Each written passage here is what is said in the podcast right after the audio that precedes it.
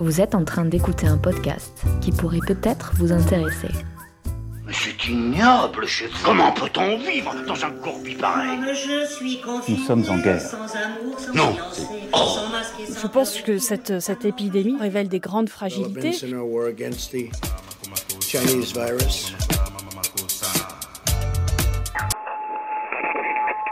Bienvenue sur ma chaîne de podcast L'art du confinement. Vous écoutez L'art du confinement. Ce podcast s'intéresse aux femmes, aux hommes, au féminisme, à la poésie, aux arts et la nature, à l'heure d'une pandémie historique. Qui va à la chasse perd sa place. Depuis le début de notre confinement, les animaux jouissent d'une liberté inédite. Les humains. Dès les premières semaines d'un confinement appliqué à l'échelle planétaire, on commençait à s'émerveiller de cette nature qui sortait de son carcan dans lequel elle avait été maîtrisée. Et cela un peu partout dans le monde.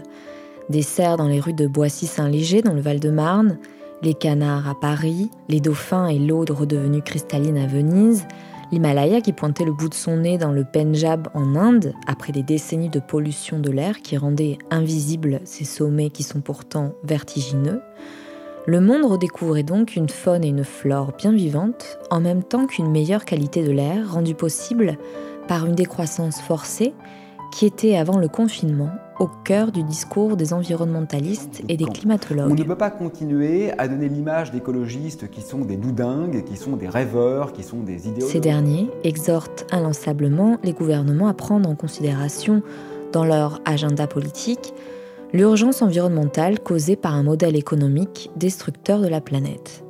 L'apparition même de la Covid révèle les limites de la mondialisation puisqu'une épidémie localisée à Wuhan devient planétaire jusqu'au fin fond de nos campagnes françaises.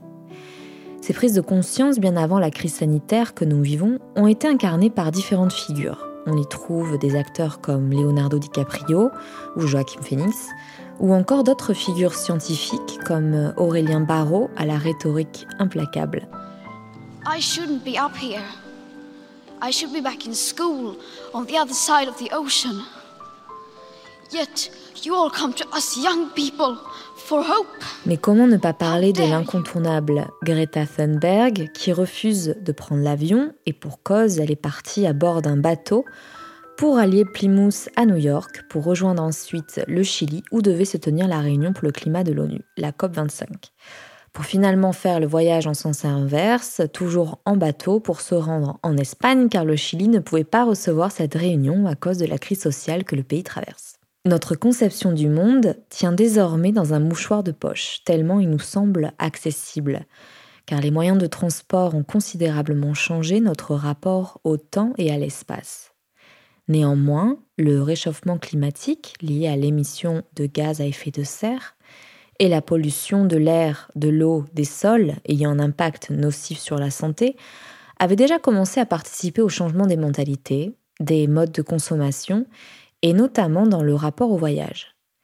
J'ai rencontré des personnes qui avaient même décidé de ne plus prendre l'avion pour voyager, à l'instar de Greta, pour des raisons éthiques et écologiques. Dans son rapport de 2014, l'Agence européenne de l'environnement estimait qu'un avion émettait en moyenne 285 grammes de CO2 par kilomètre et par passager, quand une voiture de taille moyenne se limitait à 104. L'Organisation de l'aviation civile internationale de son côté a comptabilisé 1,4 milliard d'arrivées de touristes internationaux en 2018. Plus de la moitié se sont déplacés par avion. On assiste donc à une mondialisation du tourisme depuis les années 1960 et à de nouveaux enjeux environnementaux liés à ces activités. Alors oui, les avions participent au réchauffement climatique, mais cela semble dérisoire à côté de l'impact environnemental mondial de la production d'électricité et l'industrie, qui non seulement constituent les deux premiers secteurs participant au changement climatique, mais aussi à la dégradation de la qualité de l'air, à l'origine de l'augmentation des maladies respiratoires, et soit dit en passant, à la propagation du Covid-19. Ce que je veux dire par là, c'est qu'il y a des aspects bien plus polluants que l'aviation liés au tourisme. Voici quelques exemples. La surconsommation des ressources naturelles dans des pays où justement il en manque, car l'activité touristique augmente les besoins en énergie, en eau et en nourriture. Il y a aussi le problème de gestion des déchets. En mer Méditerranée, 52% des détritus seraient liés au tourisme balnéaire selon un rapport de l'association WWF.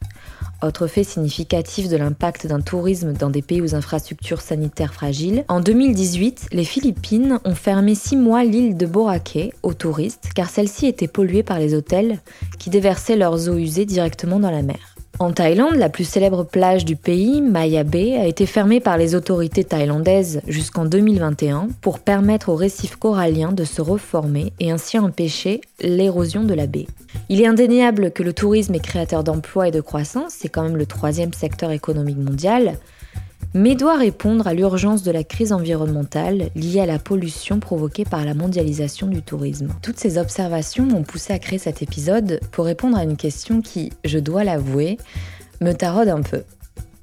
Comment peut-on continuer à voyager à l'aune d'une crise environnementale qu'on ne peut plus ignorer? Partir en voyage durant plusieurs mois dans des contrées lointaines a été une des activités qui ont le plus influencé ma vision de la vie, mes convictions et même mon travail. C'est donc pour essayer de mieux comprendre ma conception du voyage que j'ai invité trois intervenants. Avec le sociologue Bertrand Réau, chercheur au CNRS, nous reviendrons sur les origines du tourisme et son évolution. Le Flixcam, la honte de prendre l'avion, est un phénomène qui s'est surtout répandu en Suède, mais gagne de plus en plus de gens, ce qui est significatif de modes de vie bouleversés par des prises de conscience. C'est ce dont nous parlerons avec Alex Viseo en deuxième partie, anciennement influenceur voyage. Enfin, nous terminerons avec Anne-Marie d'Hauteville, première femme dans les années 70 à avoir fait un tour du monde en moto. Je viens de passer deux semaines de folie à Hong Kong, c'était incroyable, hyper enrichissant. Je passais des super moments, rencontrais des super personnes. On a passé les trois quarts du temps à Lang Kwai Fong, surtout au Dragon Eye. Et je peux te dire que les retours à l'hôtel, parce que j'avais une petite chambre au Hyatt avec la vue sur la baie, oh, les petits foie gras Le mot voyage provient du mot viaticum, qui signifie en latin provision pour le voyage, l'argent pour le voyage. Et viaticum est dérivé de la forme du nominatif viaticus qui veut dire la voie, le chemin. D'emblée, le voyage fait allusion à un long périple qui nécessite de prévoir à l'avance ce périple hors de sa zone d'habitation. La redécouverte de l'étymologie de ce mot m'a permis de définir et de mieux comprendre ma façon de voyager. Je suis souvent partie à l'étranger pour une longue période de temps, pour m'immerger dans une nouvelle culture, en apprenant la langue du pays où j'allais aussi, pour rencontrer de nouveaux visages au détour d'une péripétie. Est-ce que le tourisme nécessite toutes ces prérogatives? Il m'est arrivé de partir pour du travail à Hong Kong et à Tokyo sur dix jours, et je pense qu'il s'agit de loin le voyage que j'ai le moins apprécié. J'ai même du mal à me souvenir exactement ce que j'ai appris de ce voyage, où je ne faisais que consommer un voyage organisé au poil, avec quelques moments de répit où enfin je pouvais laisser vagabonder mon esprit. Car le vagabondage, au final, c'est ça aussi le voyage. Genre la meuf, elle vagabonde, quoi.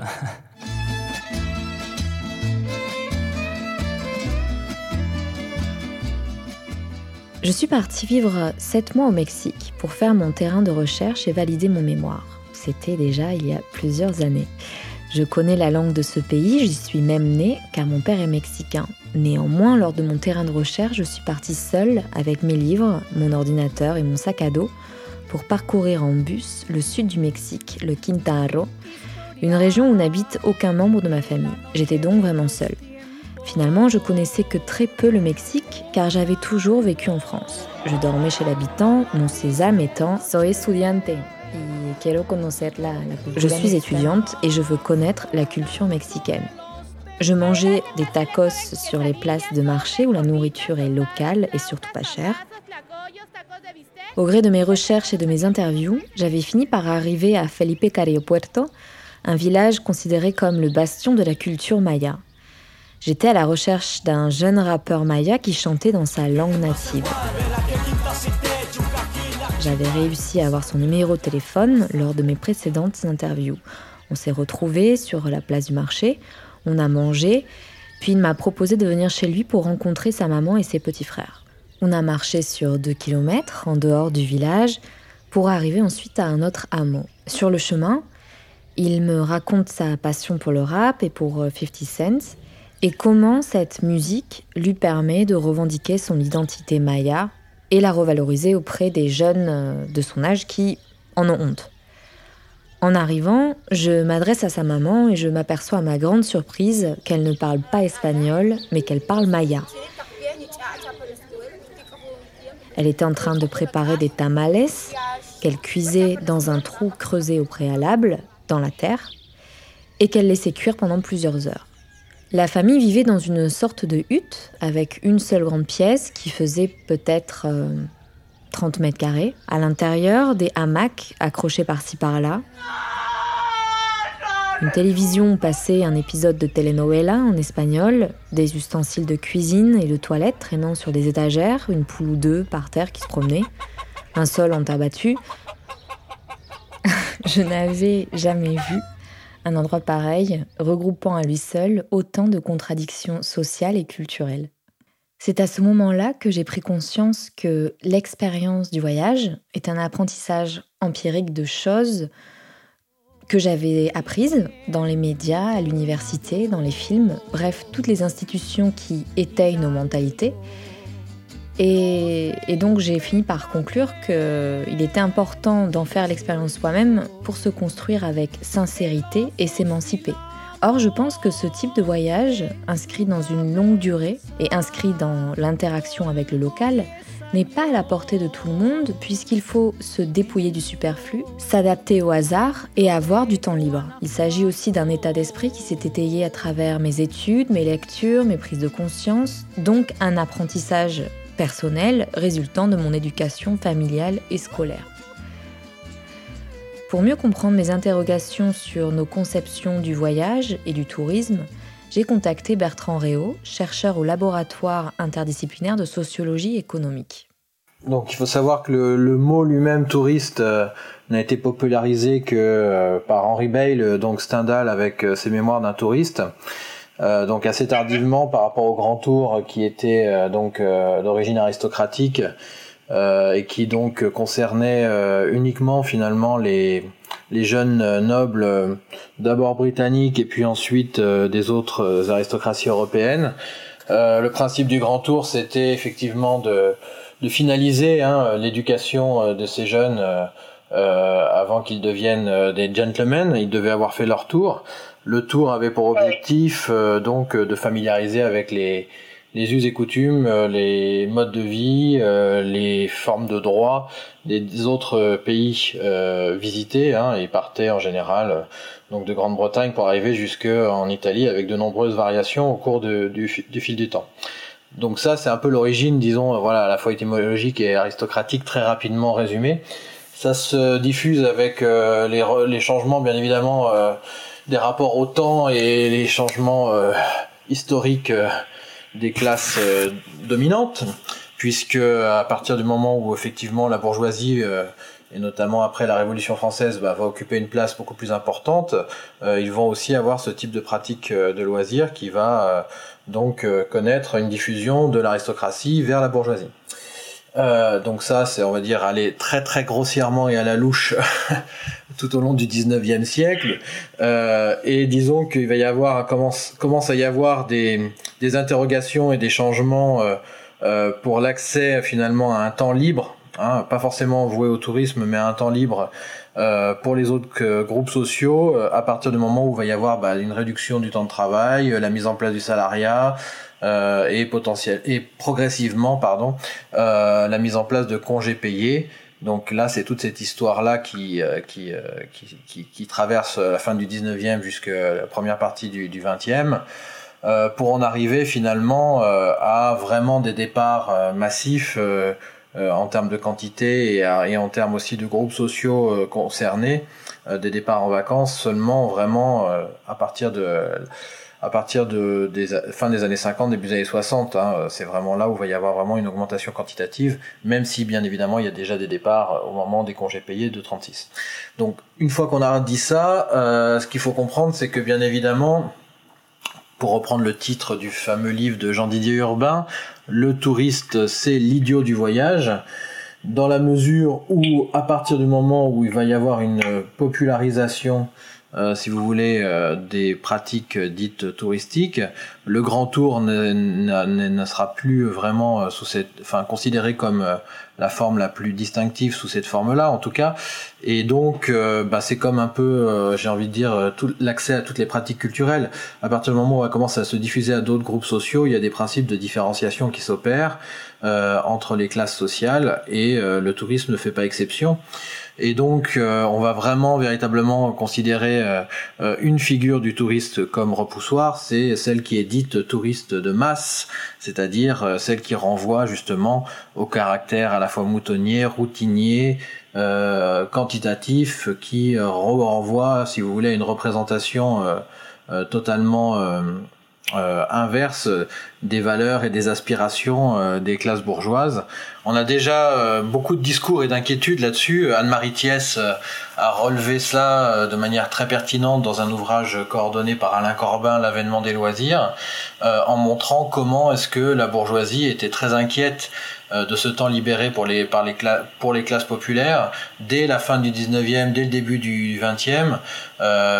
Pour elle, pour ces catégories, bien, euh, les, ouvriers ne sauraient pas comment utiliser leur temps libéré du travail, et donc il faut montrer des troubles ou ils s'adonneraient à des lectures euh, qui ne seraient pas considérées comme euh, moralement adéquates, voire à l'alcoolisme.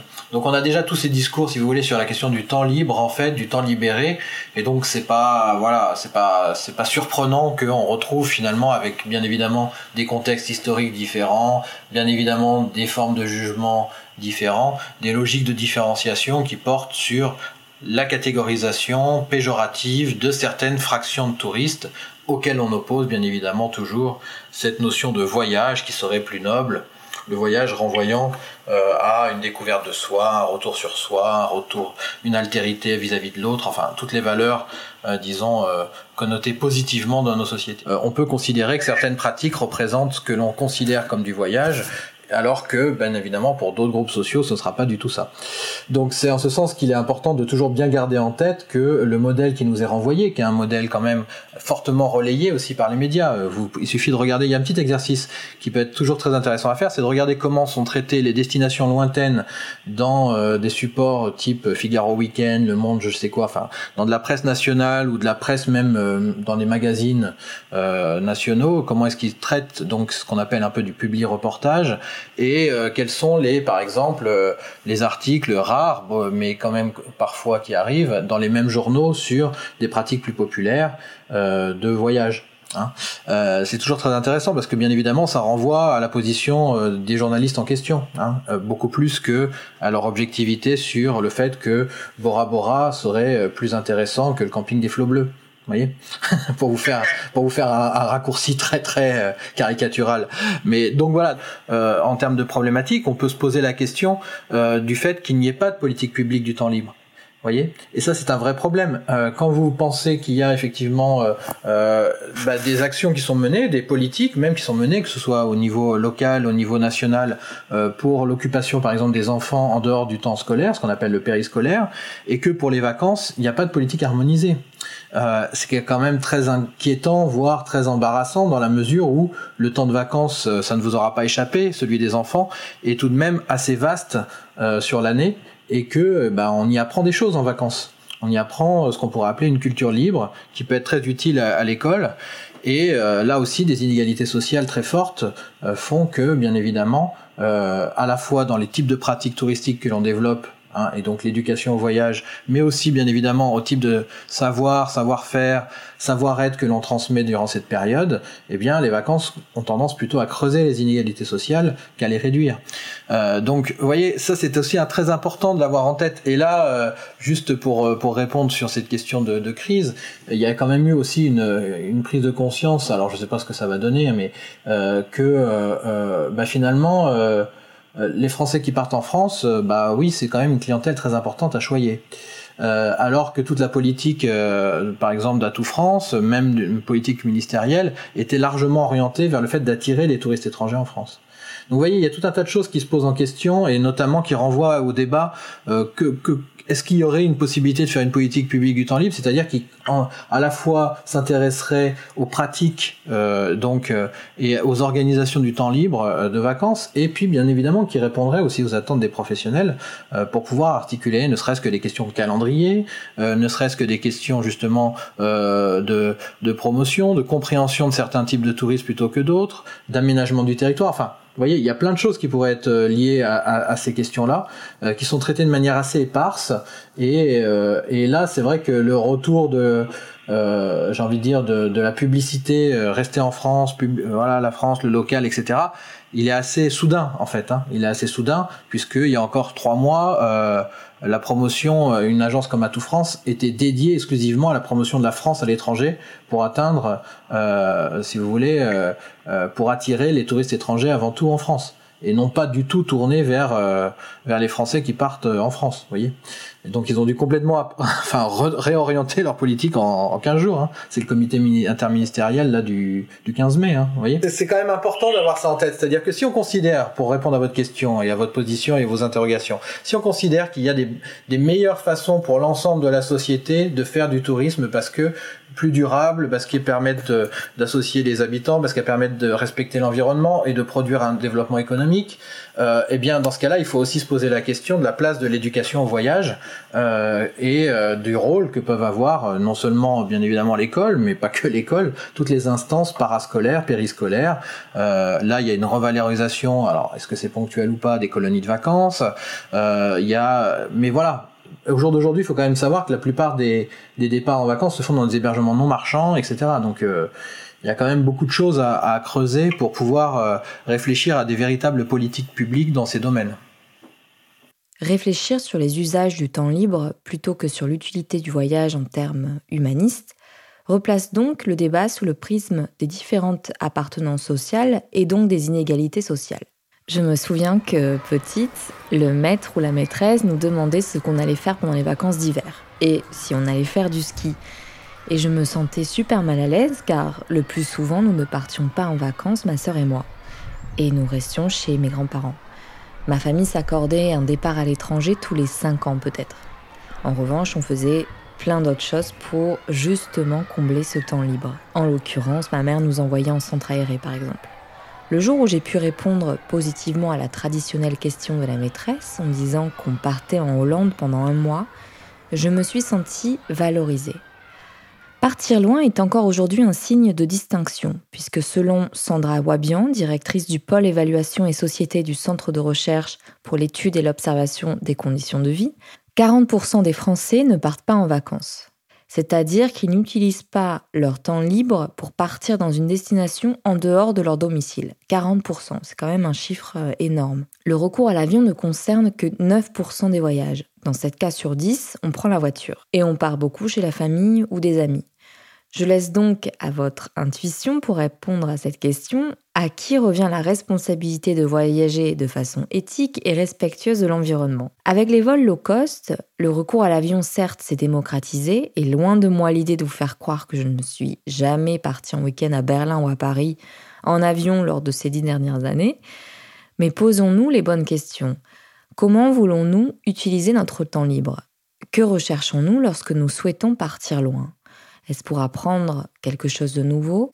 Ne serait-il pas plus sage d'aller faire bronzette à Mimizan plutôt qu'à Cancun pour deux semaines et visiter en un temps express les ruines de Chichen Itza? Mon but n'est pas ici de vous culpabiliser, mais d'ouvrir la réflexion et surtout se remettre en Bonjour question. Bonjour internaute.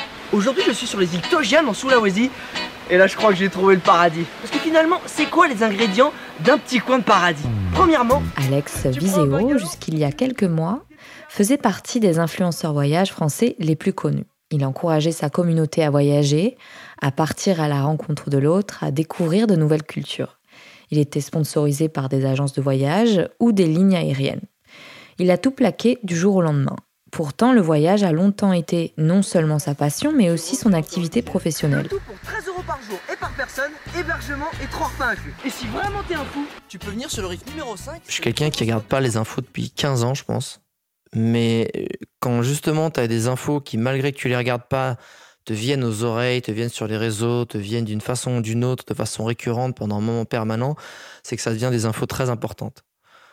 Et t'es pas pollué par les petits faits divers. Et quand cette info importante, qui est notamment le dérèglement climatique, qui est le réchauffement de la planète, qui est la surpollution, la surdéforestation, et que ça te revient, ça te revient, ça te revient, et que tu dis putain, mais euh, moi, si je voyage, c'est pour, euh, c'est pour encourager les gens à voyager, pour transmettre cette passion, parce que je pense que c'est euh, un formidable outil pour que les gens se rendent compte de leur potentiel, de se réconcilier avec l'humain, mais aussi de se rendre compte de la beauté de la planète et de sa fragilité. Sauf qu'à force de voir toutes ces news, tu te dis quoi? Tu dis hey mais le petit crédit qu'on faisait à chaque fois, tu vois, alors d'aller à l'autre bout du monde, d'aller cramer du kérosène, d'aller euh, consommer des trucs, d'aller euh, finalement décupler la population d'un lieu alors qu'il n'y en avait pas tant que ça au début, bah, le crédit que tu fais à la planète, il était devenu trop important en fait. Trop important par rapport à tout simplement le, l'accélération du dérèglement climatique et écologique. Et je me suis dit, merde, là, je me suis posé une question. Je me suis dit, est-ce que tout ce que j'ai fait pendant toutes ces années, que je pensais être bien, j'ai pas fait de la merde, tu vois? Est-ce que c'était bien ce que je faisais? Est-ce que j'ai pas, euh, est-ce que je me suis pas battu contre mon propre camp en fait?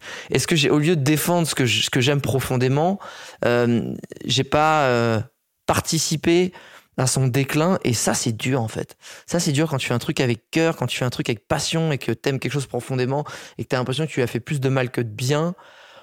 Quand tu te regardes dans une glace, tu dis merde, il y a un truc que j'ai peut-être pas bien fait là. Et, et je passais beaucoup de temps à créer du contenu pour inspirer les gens à voyager, même si dedans j'essaie de diffuser des petites valeurs voilà, de, de respect, de partage, j'essaie de faire attention à, à être humble, d'essayer de, de, bien dépenser son argent. Je pense que j'ai pas assez fait le job, tu vois, de créer assez de contenu euh, là-dessus. Je dis pas que euh, c'est à moi tout seul, j'aurais changé la façon dont les, touristes français euh, voyagent. J'ai pas cette prétention-là, mais c'est de se dire, j'ai pas fait mon job à mon échelle par rapport en plus au statut où j'avais à ce moment-là, qui était un des top influenceurs voyage. Et là, je me suis dit, merde. Euh, merde, j'ai l'impression que de toute façon, si on veut vraiment sauver la planète, il va falloir que chacun y mette du sien dans son secteur. Mon secteur, c'est le voyage. Je prends, euh, je dois être un des mecs en France qui prend le plus l'avion. Bon, hors homme d'affaires, etc. Euh, mais quand même, euh, un bilan carbone quand même bien pourri. J'adore ça, c'est ça qui est horrible.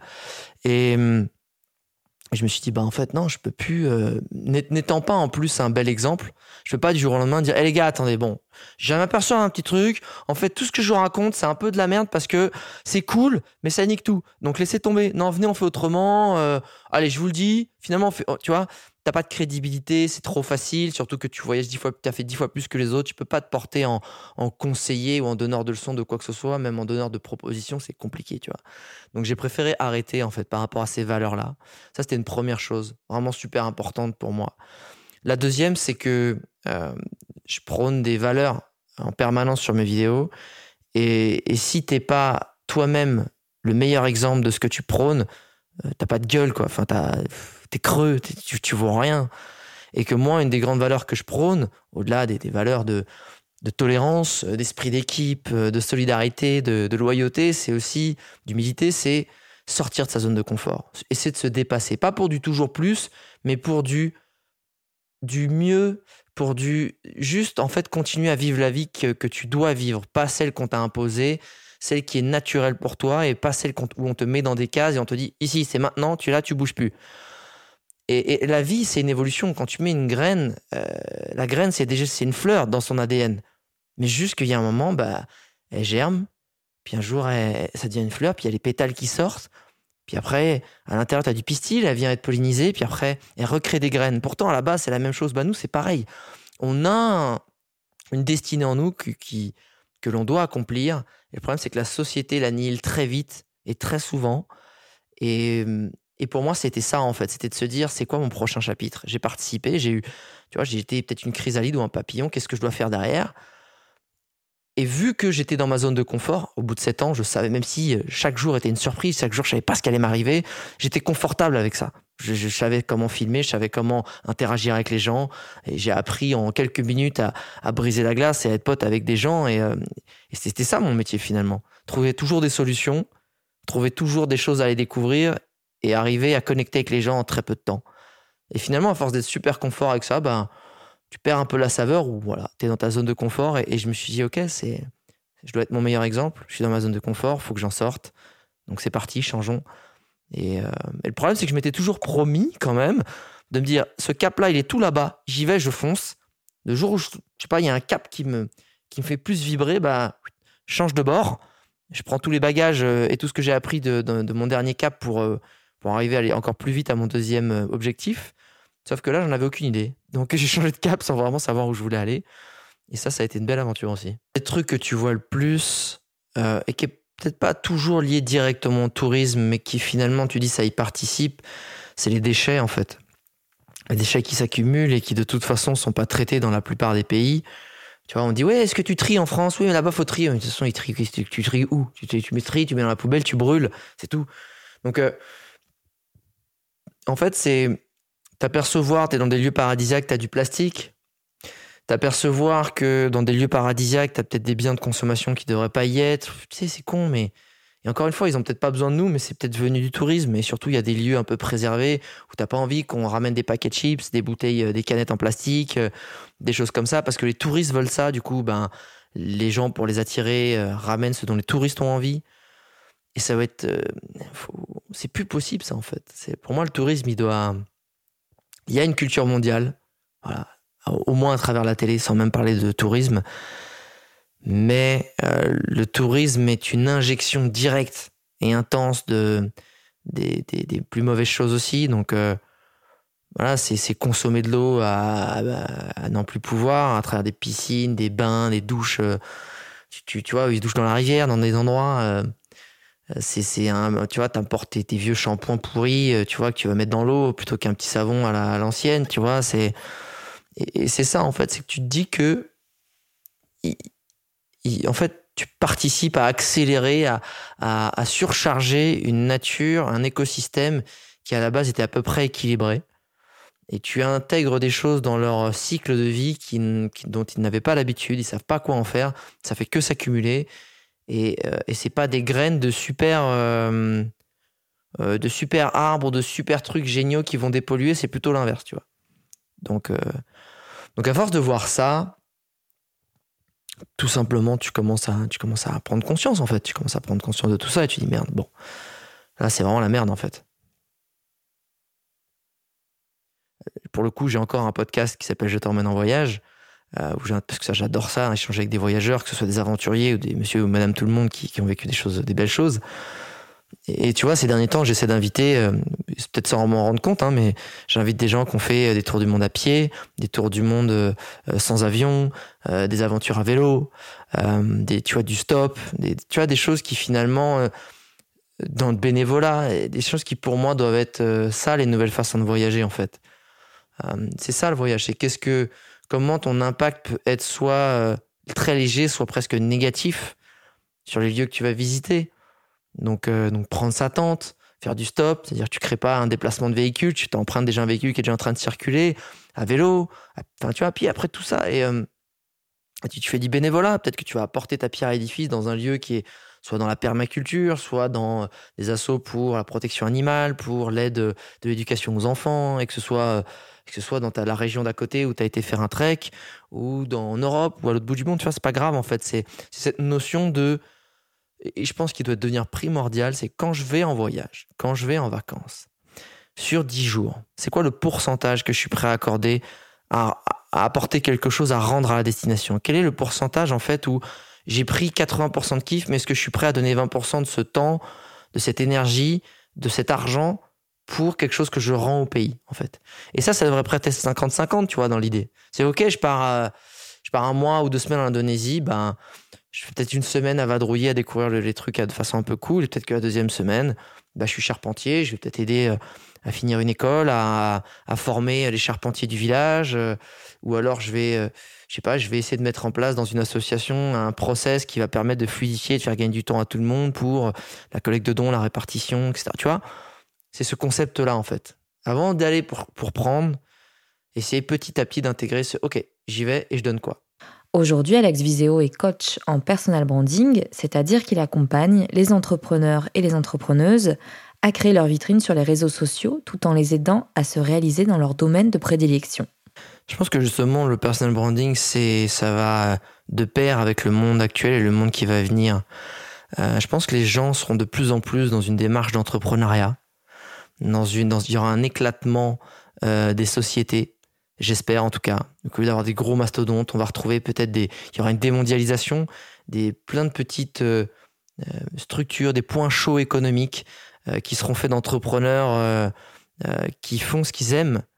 Et encore une fois, la comptabilité, il y a des gens qui adorent ça, il y a des gens qui, qui peuvent se dire putain, mais moi, grâce à ma méthode, grâce à ma vision du truc, grâce à mon côté humain, ben, je rends ça friendly et moi j'adore aider les gens là-dedans, qui est souvent une tâche qu'ils aiment pas. Tu vois, et c'est de se dire en quoi le personal branding il match avec cette vision-là? Ben tout simplement parce que au lieu de te tuer et de te pressuriser euh, par des objectifs, par des pressions, par des euh, euh, par des politiques internes dans une boîte finalement où on te, on te, on te pousse à bout, eh ben, le personal branding c'est toi qui te gères en fait. Et tu vas obtenir la visibilité que tu vas mériter, que tu vas vouloir, et que les choses que tu vas faire vont pas être parce qu'il faut les faire, parce que ça fait plaisir au directeur, parce que c'est le nouveau process. Non, tu vas aller à l'efficacité, tu vas aller au bon sens, tu vas aller à, à la motivation et l'énergie que tu es prêt à mettre dedans, et que personne te le dira par toi-même.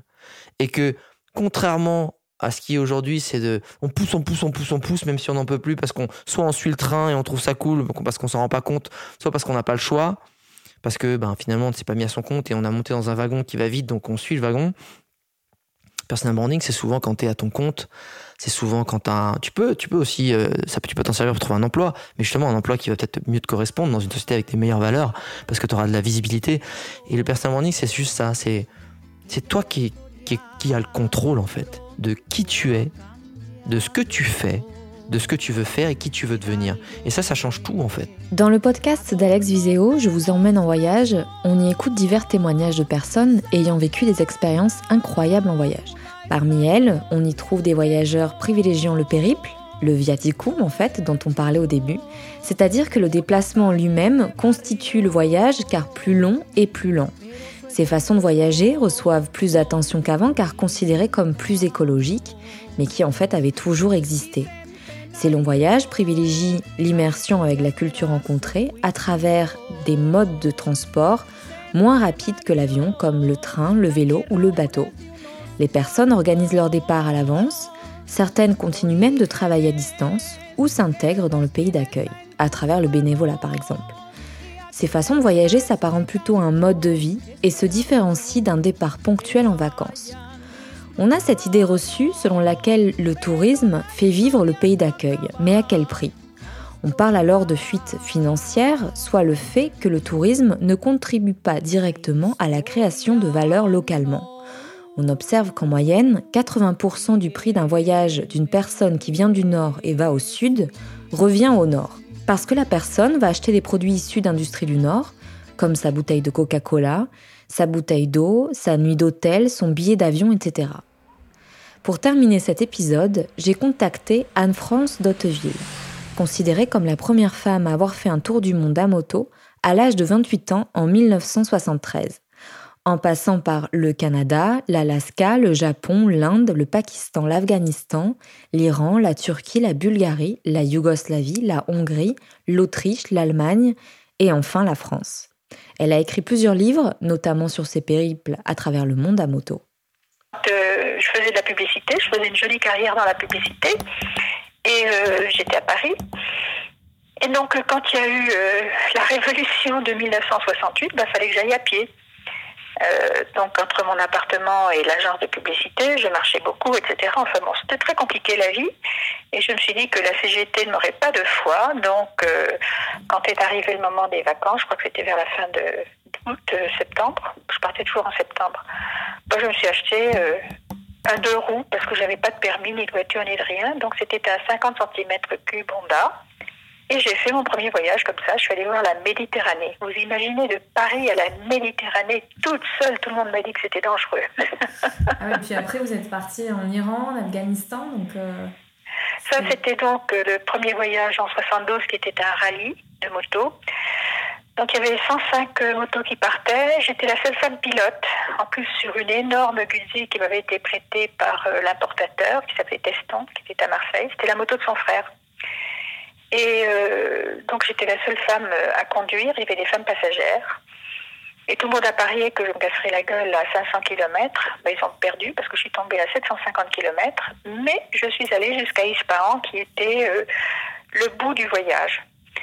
Et puis arrivé là-bas, on n'était plus que 92. Il y en a 11 qui ont dit je, on va en Afghanistan, donc je les ai suivis. On n'était plus que 5 pour aller au Pakistan. Et euh, au retour, je suis revenue seule d'Istanbul à Paris. Et ce voyage m'a appris deux choses. Un, il faut toujours pouvoir relever sa moto euh, quand elle penche, quand elle tombe, parce qu'il ne faut pas rester coincé à côté. Et euh, deux, ben, je suis vraiment faite pour voyager seule. Alors voilà, là, je, je, voulais en venir là, donc euh, c'est parfait. Vous dites que j'ai vite appris que l'enfer en voyage, c'est les autres qui vous accompagnent, jamais ceux qui vous croisent. Pourquoi, selon vous, faudrait, faut-il voyager seul? En ce qui me concerne, moi j'ai pas de recette pour les autres, mais euh, je peux raconter de ce que j'ai vécu.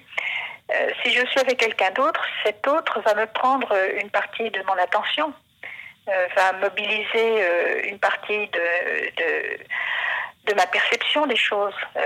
être deux, c'est s'additionner, même si, même si on n'est pas amoureux de l'un de même si on est uniquement des copains. Mais on est déjà un petit écosystème à deux. Donc, une partie de cette personnalité, de ses sensations, de son affectivité, enfin de tout, est utilisé par l'autre et donc n'est pas disponible pour euh, le pays euh, et ses habitants que l'on visite.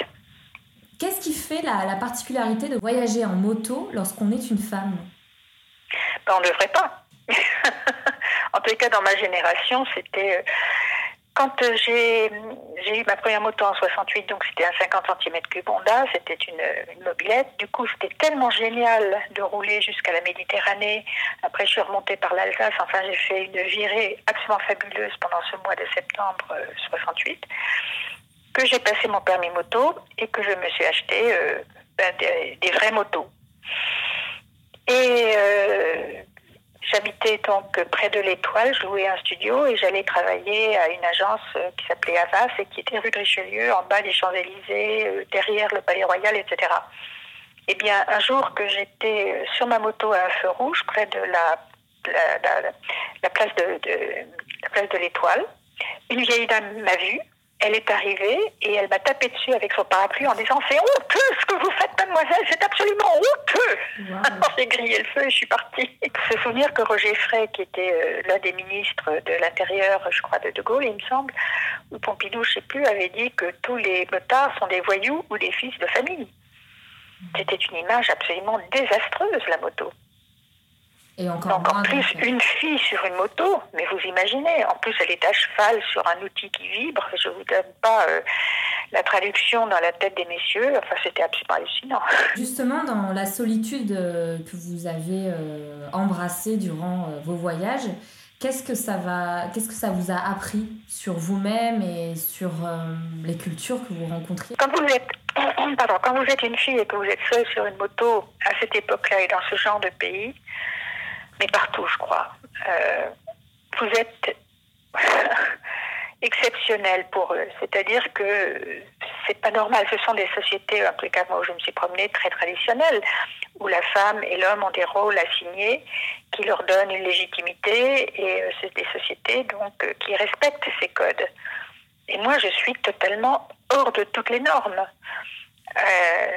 et, et en même temps, ça les étonne, puis ça les amuse aussi mais ça les amuse parce que c'est tellement impossible.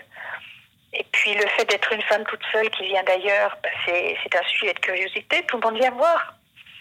Et à partir du moment où quelqu'un euh, se dit mais tu es qui toi? Bah, Ça y est, c'est fini, on se retrouve entre humains. Et c'est ça qui est magique. Et c'est ça ce que j'ai vécu. Mm.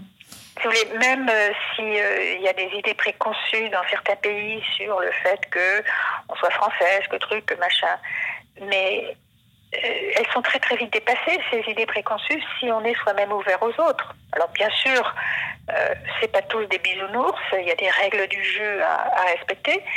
À cette époque-là, en plus dans les années 70 et, et début des 80, il n'y avait pas toute cette bascule du monde dans des terreurs, dans des, des, violences, etc., c'était c'était peut-être plus, plus facile. En tout cas, il n'y avait pas l'Afghanistan. euh, Moi, je me suis promenée trois fois et c'était un, un bonheur. J'ai adoré ce pays, j'ai adoré ces gens. Puis c'est, vous savez, je, je- je rencontre souvent des Afghans quand je vais à Paris. Je suis à côté de Paris. hein. Et euh, souvent, je rencontre des, des, des- des réfugiés afghans. Ben, je retrouve euh, les mêmes personnes que j'ai vues là-bas. C'est des gens qui, qui, qui tiennent debout. Ils sont fiers d'eux. C'était vraiment des gens magnifiques. Et puis, puis la Turquie, j'ai adoré la Turquie, aussi l'Est de la Turquie, mais qu'est-ce que c'était génial. Et, et c'est chaque fois des paysages d'une rudesse absolue, et puis en même temps, euh, des gens qui, sous une rudesse apparente, ont des qualités de- d'empathie et de, de gentillesse et de générosité. C'est c'est fabuleux, quoi. Des choses comme ça. Alors, il y avait toute une espèce de snobisme interne. Moi, je voyage, je ne suis pas une touriste. Mais euh, au fond, un touriste, ben, euh, il achète un voyage, il va dans un hôtel, mais en même temps, il est ailleurs. Et puis, euh, en étant ailleurs, il peut ne regarder que le sable blanc au bord de la, de la, de la mer, mais peut-être aussi qu'il pénètre d'une manière euh, plus lente dans une autre réalité. Peut-être que c'est une façon d'ouvrir la porte, le tourisme. Mais à cette époque-là, quand vous êtes parti et que vous aviez 28 ans, c'est quand même dingue euh, que vous ayez Ah cette euh, oui, oui, tout le monde me disait que j'allais me faire tuer, violer, vendre euh, dans un bordel à Abu Dhabi, etc. Non, non, c'était évident. À partir du moment où on était euh, bronzé, on était sauvage. Puis la différence n'était pas encore rentrée dans notre société. Elle a mis longtemps à rentrer dans notre société, la différence.